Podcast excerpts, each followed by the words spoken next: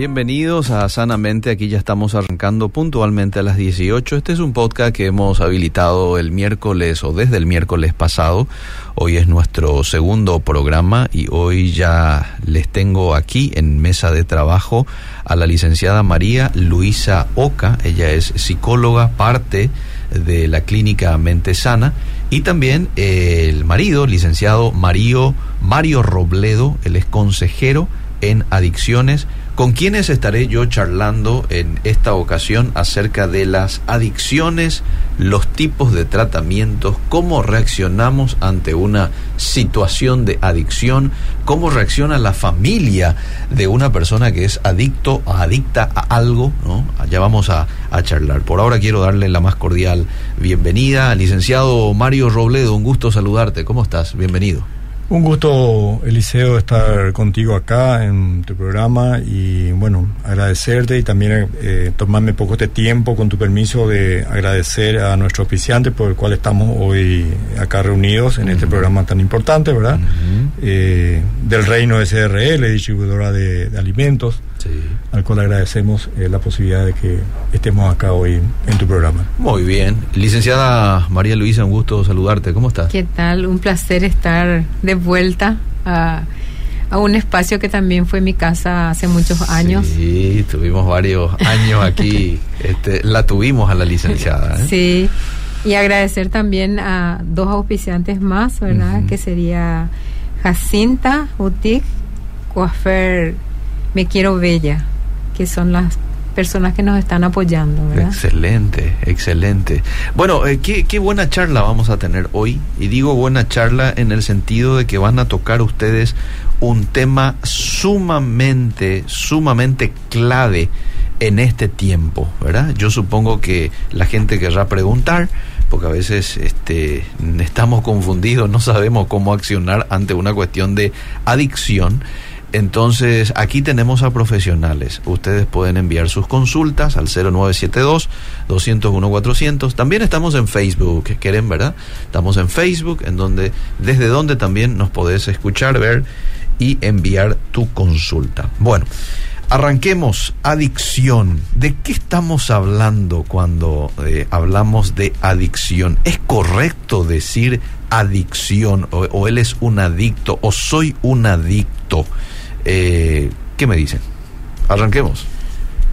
Realmente eh, es correcto la palabra decir adicción. Mm. Eh, sí se puede usar, ¿verdad? Desde mi punto de vista, por supuesto. Eh, pero sería bueno tal vez cambiar un poco lo que es el adicto, ¿verdad? Mm. resulta ser que la palabra adicto viene de la antigüedad donde, por ejemplo, los esclavos, o mejor dicho, los, los cautivos de una guerra, uh -huh. pasaban a ser esclavos, ¿verdad? Y eran llamados adictus, del latín. Okay. Y también aquellas personas que no podían de repente pagar su, su deuda, entonces tenían que venderse eh, como esclavo a, a, la persona a quien debían, y también eran llamados adictus, ¿verdad? Okay. Entonces hoy en día cambió también ese término y nosotros estamos usando mucho lo que es usuario. Usuario. Usuario de alguna sustancia. Eh, porque estaríamos prácticamente llamándole constantemente esclavo a una persona que queremos sacarle la esclavitud. Okay. Es como que yo te recuerdo constantemente que sos un esclavo. Uh -huh. Y creemos que eh, la palabra usuario es mucho más eh, llevadera en este caso. Entonces, adicto eh, sería bueno cambiarlo por usuario. ¿no? Uh -huh. Ahora, la adicción existe, la adicción es la problemática en sí. Uh -huh. Entonces, la adicción es una sola, uh -huh. lo que van cambiando son los móviles, digamos. Okay. Eh, la adicción también se puede dividir en dos. Eh, la adicción puede ser la adicción a algún tipo de sustancia psicoactiva como también un comportamiento adictivo.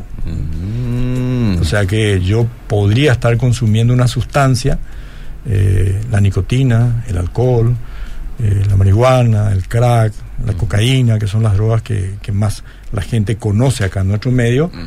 y puedo ser entonces una persona eh, usuaria uh -huh. de sustancias psicoactivas, ¿verdad? pero también puedo tener un comportamiento adictivo sin consumir ninguna de esas sustancias. Van muy ligadas, por cierto, pero se puede encontrar uno con una persona que eh, no consume absolutamente nada, pero no puede salir de un casino, Hmm. por ejemplo. O una persona que no consume absolutamente nada, pero no puede soltar el celular, por ejemplo, hoy en día. ¿verdad? O una persona eh, que no consume absolutamente nada, pero está inmersa en la pornografía o incluso la masturbación. ¿no? Entonces estamos teniendo que la adicción es, podemos trazar una línea y decir, la adicción es una, pero van cambiando los móviles, por, por darle un entendimiento más claro. Ujú, Ok. No sé si querés decir algo, Luisa, o yo tengo mi siguiente Sí. pregunta. Eh, también con respecto a eso, ¿verdad? No solamente la persona afectada por las sustancias o por las o por los comportamientos adictivos son los afectados, porque hay todo un entorno, ¿verdad? Todo un núcleo familiar que se ve muy afectada Sin y duda. también presenta eh, conductas, Ujú. comportamientos que están afectados por lo que ese familiar que está ya siendo un usuario de sustancias o de comportamientos adictivos, la familia también enferma, ¿verdad? Entonces, cuando hay, eh, cuando se presenta esta enfermedad adictiva, no solamente está afectada la persona directa, sino su entorno familiar. Ese es un buen punto el que comentás, ¿verdad? Y a todos les hace pasar mal. Ahora, eh, los efectos probablemente a modo de consecuencia, ¿verdad? Probablemente varía de una adicción a otra. Y por ende también el tratamiento, ¿verdad? Este, no es el mismo tratamiento a una a un usuario, ya estoy cambiando la designación ahí, un usuario Excelente. de sustancia química con un usuario de algún comportamiento adictivo como el que ya mencionabas, celular, que hoy hay muchísimo, ¿verdad? O pornografía y demás. No, los tratamientos este, son distintos eh, y los efectos también para la persona y para la familia. Ahora, de que hay efectos, hay efectos. ¿eh? Y esto que vos estás diciendo es clave, muy importante. Por eso es que cuando vamos a tratar una cuestión de, de- de- de adicción a algo, siempre este, es recomendable ir en familia, ¿verdad? Es decir, que se trate toda la familia, principalmente si esta persona es un adicto a o un usuario a sustancia. Sí, porque la familia es por lo general la primera en buscar ayuda. Eh, son pocos los casos, ¿verdad? Eh, o, o es más, por así decirlo, más normal que la familia busque ayuda y no la persona afectada directamente. Entonces, el tratamiento comienza por lo general con la familia. Posteriormente se integra la persona que ya está en, en- con esa conducta adictiva. Por eso que los abordajes, los enfoques que se den en los tratamientos, sí o sí deben formar parte también los miembros de la familia con los que se relaciona de forma directa a esa persona. Tenemos que trabajar sí o sí con la familia. Por ahí me puedes decir, bueno, no tiene ningún familiar, pero siempre hay alguna persona dentro de su entorno directo, ya sea un amigo, pareja, eh, hasta compañeros de trabajo, ¿verdad? Siempre hay alguien con lo que yo, como usuario, ¿verdad? Me relaciono. Claro. Entonces, siempre hay un referente, un referente con el que podamos trabajar. ¿Cómo ven los eh, las adicciones hoy día de estos comportamientos adictivos? Ha crecido bastante, seguramente si es que vamos a analizar un poquito a cómo se daba hace algunos años atrás. Bueno, el tema de la tecnología lo es algo nuevo también, ¿verdad? Relativamente nuevo. Eh, y supongo que con el ingreso de la tecnología y todos los avances que hoy tenemos, ¿verdad? Hizo de que hoy muchos más puedan ser presos de alguna u otra manera a algún tipo de adicción que tiene que ver con esto, licenciado Mario. Sí, realmente creció.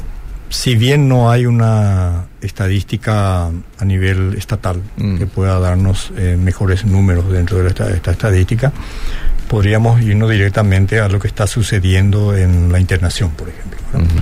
Eh, particularmente nosotros, eh, bueno, yo eh, estoy como director de un centro eh, que es más bien conocido como Comunidad Terapéutica de Rehabilitación. Ujú. Entonces, eh, yo veo el crecimiento, eh, estamos, por decirlo así, con lista de espera, no tenemos lugar, ¿verdad?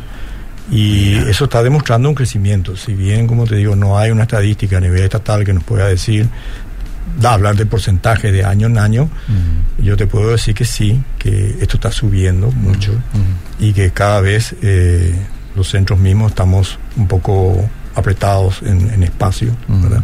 físico y sí, creció. Eh, ¿Cómo se llama el centro de rehabilitación donde están? Mahanaim. Mahanaim. Mahanaim. Ah. Mahanaim del, del hebreo, si uno este, revisa la Biblia, lo va a encontrar como Mahanaim en la, traducción, ah. como campamento de Dios. Y en ah. algunos versículos habla incluso de dos campamentos de Dios. Creo que nosotros empezamos con el primero ahora. Ya, ya. ¿Y atienden todo tipo de, de, tenemos, tenemos un sí, como te había dicho, eh, la adición es una sola y los móviles van cambiando. Pero las conductas, los patrones son prácticamente los mismos. Eh, atendemos, tenemos todo tipo de adicción, eh, específicamente de sustancia, como también un comportamiento adictivo, ludopatía, por ejemplo. Y tenemos un sistema que en realidad eh, de un año el programa, que se divide en dos etapas. La primera etapa son seis meses en forma residencial o residencial de larga estancia, como se conoce, lo que vendría a ser internación. Y los seis meses restantes es un ambulatorio. O sea que no, no tenemos un programa donde la persona solamente se interna, salió y terminó allí. Tiene un seguimiento en el ambulatorio. Y cerramos el programa en, en un año. Eso no implica, lógicamente, que si la persona quiera seguir eh, puertas abiertas no hay problema. Una pregunta clásica a la hora de hablar de este tema de, adicciones y demás es en cuánto tiempo una persona va a ser libre que es, por ejemplo, adicto, adicta eh, o usuario, usuaria en sustancias químicas, por ejemplo. Yo supongo que no hay una fecha exacta, todo va seguramente a depender también de la predisposición de la persona, de la ayuda que, que, reciba, este, del que se deje ayudar de su perseverancia, no sé, supongo. ¿O ustedes manejan más o menos un, un tiempo? Eh, esa pregunta es la pregunta del millón. Hmm. Porque todo el mundo se hace la misma pregunta y todos queremos alguna respuesta. Claro. Todos queremos saber si este tratamiento puede ser en en tres meses, en un año, en dos años. Y cuanto más rápido, mejor. Y cuanto más rápido, mejor. si podemos encontrar la pastilla mágica mañana, bueno, eh, creo que va a haber gente que va. Y hay gente que ya está vendiendo cosas raras al respecto, ¿verdad? bueno, es cada uno con su negocio, eh, realmente hay dos posturas. Ah. Y me gusta hablar de las dos posturas, porque primero que yo tengo mi fe puesta en Dios. Y alguna vez eh, pasé por la adicción al alcohol. Mm. Entonces, donde yo encontré la salida realmente fue en el área espiritual. Mm. Y hay tres tipos de abordajes en cuanto a la, adicción se refiere. Está, por ejemplo, el abordaje donde eh, se centra totalmente en lo espiritual. Mm. Ahí no hay eh, psicólogos, no hay psiquiatras, no hay terapeutas, no hay una medicación. Mm. Se centra totalmente en lo espiritual. Mm. Luego está el otro extremo, donde es totalmente ciencia, psicólogo, psiquiatra, medicación, ahí Dios no existe. Y luego está el centro de todo esto. Las cuatro áreas que realmente afecta al usuario de la sustancia o comportamiento adictivo. Bio, psico, social, espiritual. Entonces, el mejor enfoque, y con esto no estoy diciendo que es la solución a la problemática, el mejor enfoque es que se pueda una persona tratar de esta forma, bio, psico, social, espiritual. Un cuerpo, un cerebro, una familia, una sociedad y un espíritu. Ese sería darle un buen tratamiento en esta situación de la adicción. La ciencia dice que la adicción es una enfermedad incurable, crónica, que va en ascendencia. Pero Dios dice lo contrario. Entonces, sigue siendo un debate bastante, bastante polémico. Justamente aquí alguien pregunta, eh, ¿se, ¿se lo puede denominar una enfermedad a la adicción? Sí, es una enfermedad. Y la explicación del por qué es una enfermedad hay de varias formas de explicarla, pero lo voy a hacer de forma muy sencilla. Tiene síntomas, tiene signos, tiene tratamiento y se puede diagnosticar. O sea, es una enfermedad. Ok. Muy y es una enfermedad, como había dicho anteriormente, en donde toda la familia está afectada por la enfermedad y por el tratamiento. Entonces, si va a haber una, un tratamiento, se debe sí o sí trabajar con la familia, con el referente que sea. Y la familia también tiene que buscar ayuda en el sentido de que ese familiar está igual, peor que el usuario o la persona que está con comportamiento adictivo y tiene un desgaste físico, tiene un desgaste emocional y tiene una necesidad espiritual, ¿verdad? ¿Por qué? Porque el ser humano, dejando un poquito de lado la parte, porque la gente dice, ¿por qué la religiosidad de por medio? No, no estamos hablando de religión, estamos hablando de que el ser humano nace sabiendo o buscando o deseando llenar algo que no se llena ni con una persona, ni con una sustancia, ni con un trabajo, ni con un estudio. La parte espiritual no se llena con nada de eso, ¿verdad? Se llena con lo que corresponde, en lo que yo creo, en lo que a mí me puede llegar a movilizar, ¿verdad? Estamos hablando de fe. En, lo que yo creo es en lo que tengo fe, ¿verdad? Porque ahí es donde de repente se encuentra mucha polémica, ¿verdad? Y si es ateo, ¿verdad? La persona cree en algo. Ateo o no ateo cree en algo, ¿verdad? Y bueno, entonces esas áreas de, lo que estuvo mencionando acá el, consejero, ¿verdad? Es justamente trabajar todas las áreas. Claro. Entonces, porque somos seres tripartitas, cuerpo, mente y espíritu.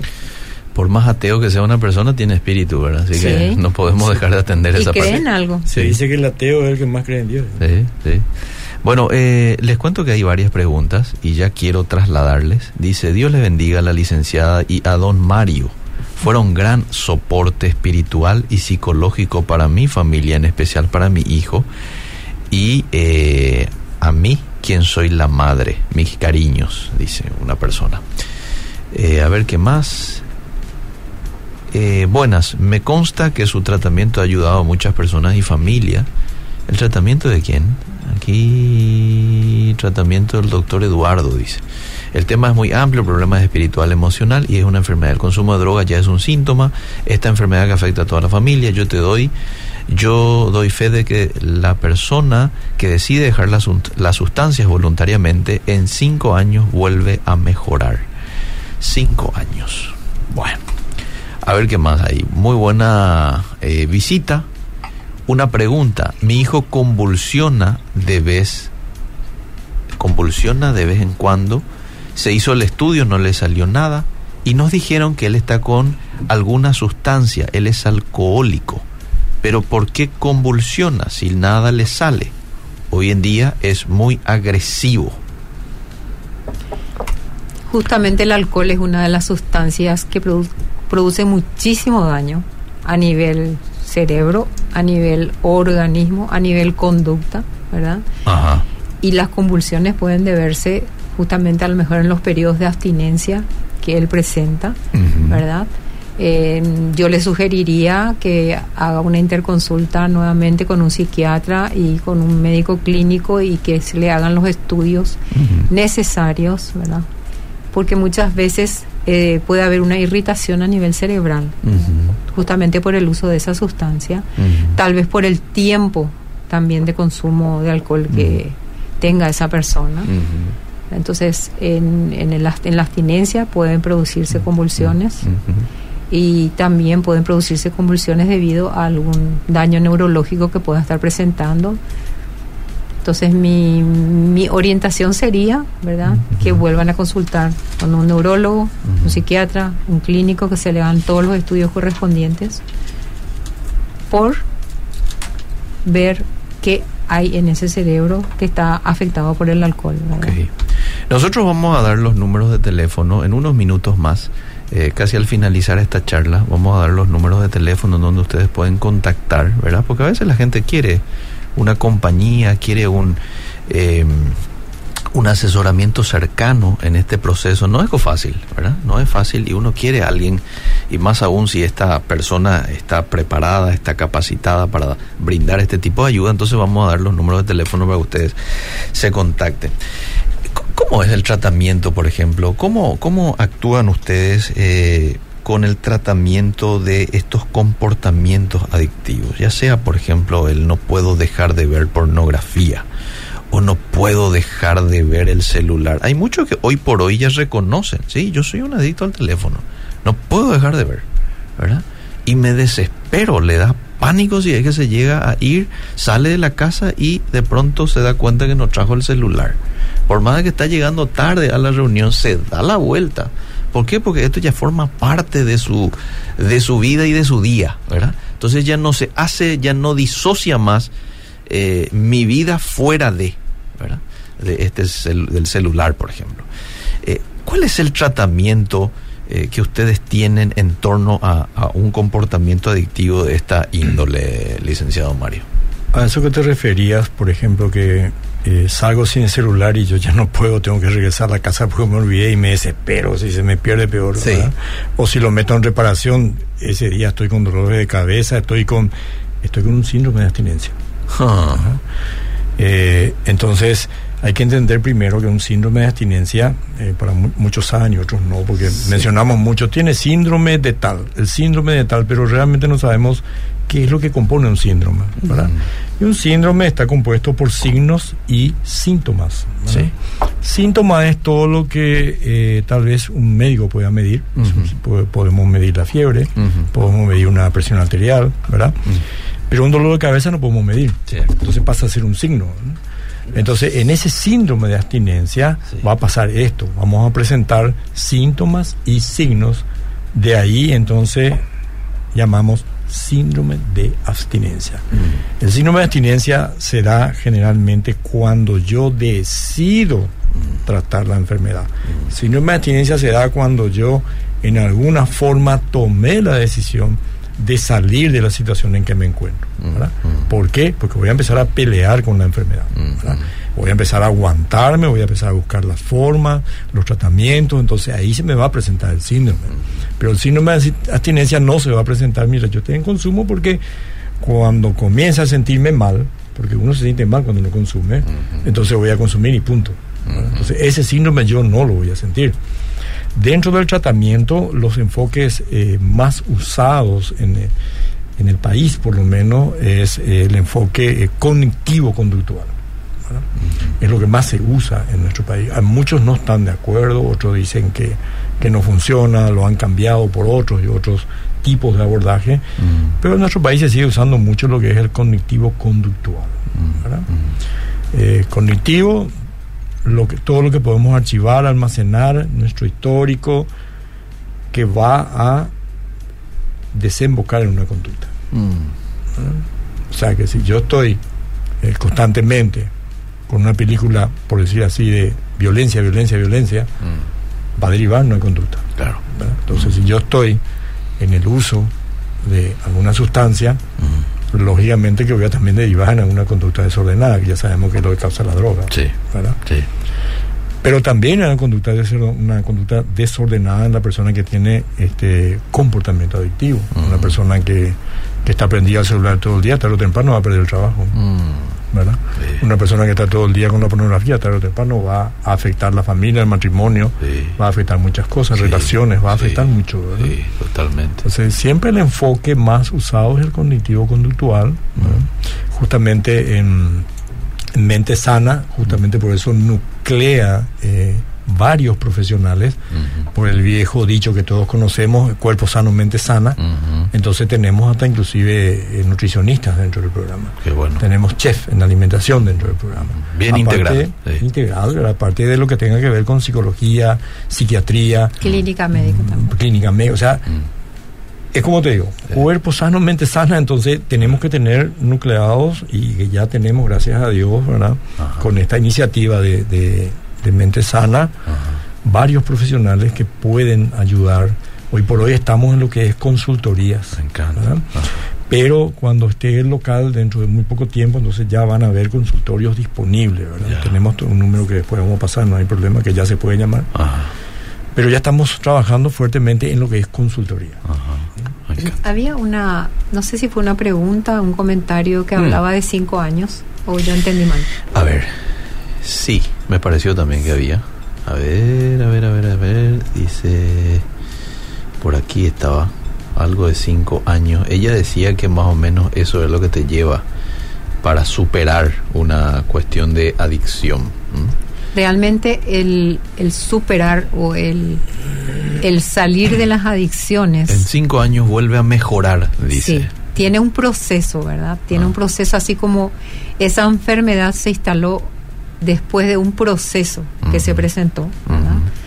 El uso, el abuso y la adicción o la dependencia en ese momento que se instala. También el salir tiene un proceso y también tiene un mantenimiento, ¿verdad? Mm. O sea, yo me interno X número de meses o años, sigo un programa de rehabilitación, eh, voy haciendo las interconsultas que, que me establezcan posterior a, a mi internación Mm. y yo continúo, ¿verdad? Y la pregunta del millón también puede ser, ¿hasta cuándo tengo que continuar tratándome? Mm. El tratamiento es de por vida. Ah. El mantenimiento es de por vida. Ya. ¿Verdad? Ya. O sea, el, ¿qué es el mantenimiento? El seguir haciendo las indicaciones que me dieron los profesionales durante el tiempo que estuve internado, tratándome posterior a la internación Mm. y esos cinco años que menciona la persona Sí. eh, que envió el mensaje, sí. podría decirse que esa persona logró lo que sería la sobriedad. Esa sobriedad no es solamente dejar de consumir, ¿verdad? Esa sobriedad que implica yo dejo de consumir, Mm. pero se instala en mi vida un estilo diferente al que venía llevando durante el comportamiento adictivo. Mm. Entonces yo tengo el, por un lado, la abstinencia más mi nuevo estilo de vida que sí o sí tiene que cambiar mi comportamiento y mi forma de pensar y a esas, a esas cosas juntas se le conoce como sobriedad. Sobriedad no es dejar de consumir nada más. Sobriedad se tiene que Es ver el cambio de conductual, nuevo adquirir nuevos hábitos. Hábitos sanos, el poder tener una vida en la que yo pueda compartir con mis familiares, aparte de ser funcional, porque muchas personas dicen, yo consumo, pero soy funcional, ¿verdad? O, o yo uso tal cosa, pero soy funcional. ¿Hasta cuándo voy a seguir siendo funcional? Es la pregunta.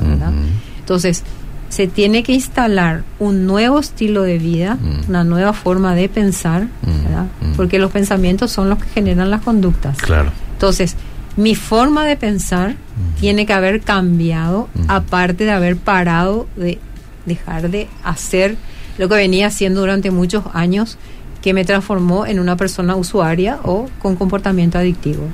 Qué y lindo. obviamente ese mantenimiento, por eso la gente dice, pero de por vida me voy a tener que tratar.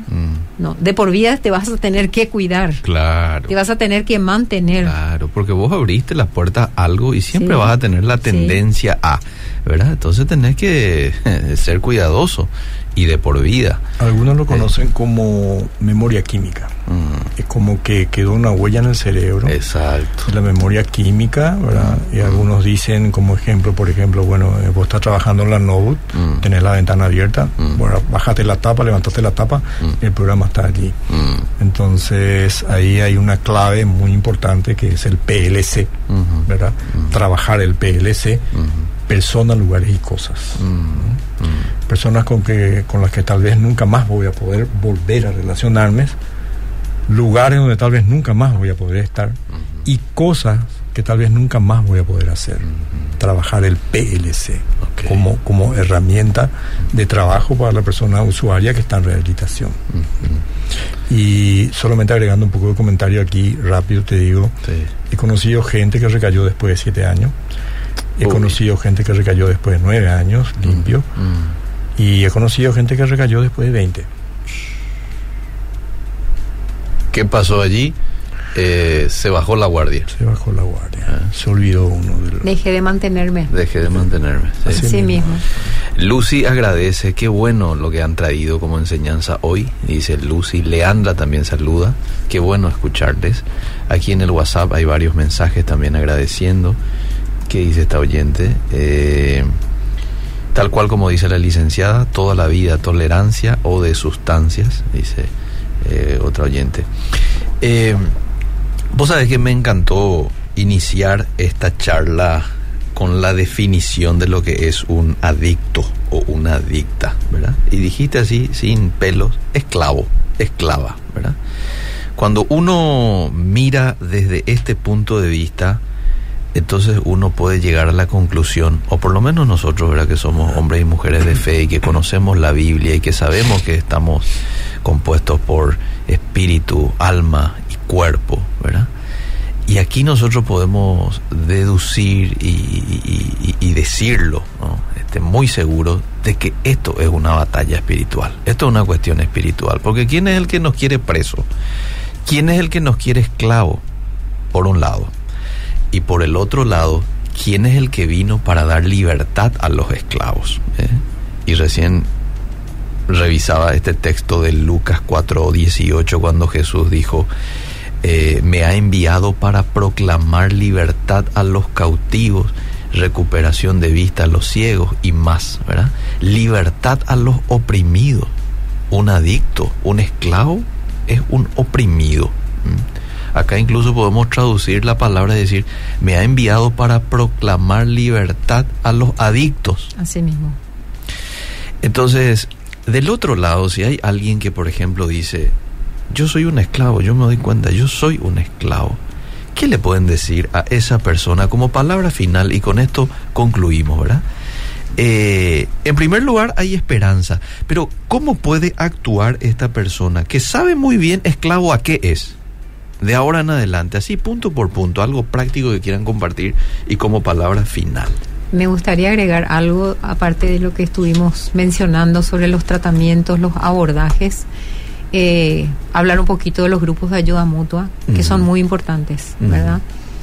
Eh, estamos dentro de un ministerio, en la iglesia de la cual somos miembros, eh, se llama Droga Cero Paraguay, y están los grupos de ayuda mutua Metaneo. Justamente mi esposo es el coordinador general de esos grupos. Hay varios grupos en el país. Mm, él va a dar todos los números de teléfono. Eh, mi memoria con los números cero. que me gustaría que, que pase esa información para que puedan encontrar auxilio. Bien, licenciado. Gratuito. Eh, también agregar de que son gratuitos es muy importante, ¿verdad? Y que está abierta o abierto el grupo a cualquier persona de cualquier religión, porque la gente confunde mucho mm. eh, religión. Estos no son grupos de oración, no son grupos de estudio bíblico, mm. eh, no son grupos de expulsar demonios, mm. son grupos terapéuticos. Los coordinadores están preparados para hacer terapia grupal, para coordinar un grupo así. Así que siéntase en libertad de, no importa la religión, no importa eh, la edad que tenga, si soy muy viejo o muy joven, que puedan asistir a estos grupos. Eh, hay un grupo, hay un número, perdón, eh, para la Secretaría que les, les puede dirigir, inclusive dónde están los grupos, puede agendar inclusive también entrevista con, porque también hay consejeros preparados en esa área, dentro de, ese trabajo de Droga Cero. Y no sé si me permití pasar sí, sí, sí, adelante. Sí, el número de Droga Cero Paraguay es el 0982 82 542 153. 0982 542-153. Correcto. Y también tenemos el, el, número, por supuesto, de, de, mente sana, ¿verdad? Que creo que es también importante, muy importante recordar, ¿verdad? Que mente sana tiene un teléfono disponible que es el 0984 84 349 390. Eh, donde también podrían llamar, ¿verdad? Y ah. también está el número del centro, si me permitís, el centro Majanaín, que es el 0971 sí. 691 921. 691 921. 921. Lanzamos tres números, así que sería bueno de repente la aclaración de a qué pertenece cada número, lo puedo repetir si no, no, hay inconveniente. Bien, Mente Sana 84 0984 349 390 eh, hablaste de el, primero, dijiste Droga Cero, Droga Cero, Cero Paraguay, sí. 0982 542 153. Y el Centro de Rehabilitación Majanaín 0971 691 921. Correcto. Eh, entonces, para aquel que quiera ser libre de algo, buscar ayuda.